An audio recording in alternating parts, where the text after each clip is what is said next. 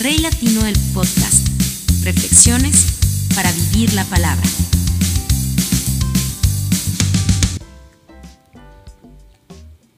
Hola, ¿qué tal amigos? Bienvenidos al podcast. Un placer enorme estar con ustedes. Como siempre, compartiendo lo mejor de la palabra de Dios para seguir avanzando día con día. Para enfrentarnos a todo aquello que significa un reto. Pero al final dándonos cuenta que como Dios siempre está con nosotros, la sonrisa de nuestro rostro por la gratitud que tenemos no se puede borrar fácilmente. El podcast de hoy tiene un significado bien importante, porque a veces tendemos a olvidar. Somos muy fáciles para olvidar. Y recordamos cosas que a la postre hemos aprendido, pero que no son tan útiles como deberían. Hay una frase que dice, cuando la vida te da limones, haz limonada. Un adagio muy popular para enfrentar lo inesperado en nuestras vidas, pero realmente nos criaron con esa capacidad, nacimos con la capacidad de sobreponernos a las cosas que nos pasan, que no estaban planeadas y no siempre son aparentemente para bien. Les voy a contar una historia. Marco Cosajay nació en Guatemala, en una casa común y en una familia normal. Pero eso no lo preparó para la vida. Fueron los golpes, los engaños, las pérdidas, lo que fueron endureciendo su corazón. Se casó y su matrimonio poco a poco fue perdiendo su brillo. Los hijos ya no son un aliciente, la economía cada vez está peor, tantas cosas que hacen que se abra un abismo en su relación de pareja, en la relación con su familia. Marco cae enfermo. Una infección lo hace perder algunos de sus dedos. Entonces se siente vacío y solo. Marco es como cualquier persona que conozcamos. Marco podemos ser nosotros mismos. Entonces, en un momento de rabia, Marco expresa su odio a la vida, a su matrimonio, a su familia, a su trabajo. Marco odia a todos y a todo. Marco en medio de su depresión lo pensó y lo dijo. Pero en un momento oscuro, ese momento en el que a veces caemos, en ese silencio, donde no encontramos respuesta. Alguien se acercó con una palabra de parte de Dios, una de esas promesas escritas en la Biblia que nos quebrantan. Esa palabra lo hizo entrar en razón y Marco empezó a entender que sus propias decisiones, hechas con el corazón resentido, lo llevaron a una cama de hospital, que Dios no había tenido sino amor para con él y quien le había permitido vivir. Él tenía aún una familia por la que velar y que su vida era valiosa, que aún estaba en proceso y que había mucho por aprender y mucho que dar a pesar de las circunstancias. Marco hoy en Guatemala se congrega en Ministerios Dios está aquí. Nuestras luchas nos hacen declarar, hablar, decir cosas de nosotros mismos, de los demás, declaramos en contra de nuestra propia vida, cosas que no son reales. Incluso llegamos a despreciarnos a nosotros mismos por errores del pasado, por consecuencias que vivimos hoy, pero la salud, la economía, la soledad no escapan al control de Dios.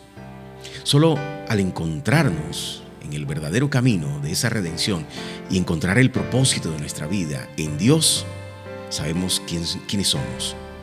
Entiendo entonces quién soy, quién seré, lo que lograré y hasta dónde voy a llegar. El tiempo que Dios nos da es para medirlo en logros que son más grandes cuando la fe nos dice que Dios es quien lo hará y no en nuestras propias fuerzas. Pero no podemos hacerlo si tenemos una imagen negativa de quiénes somos y no entendemos cómo nos ve Dios.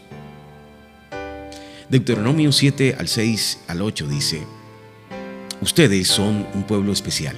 Dios los eligió de entre todas las naciones del mundo para que fueran su pueblo preferido. Pero si Dios los prefirió, no fue por ser ustedes un pueblo muy importante, al contrario, eran el pueblo más insignificante de todos. Si Dios los liberó de la esclavitud en Egipto, fue porque los ama.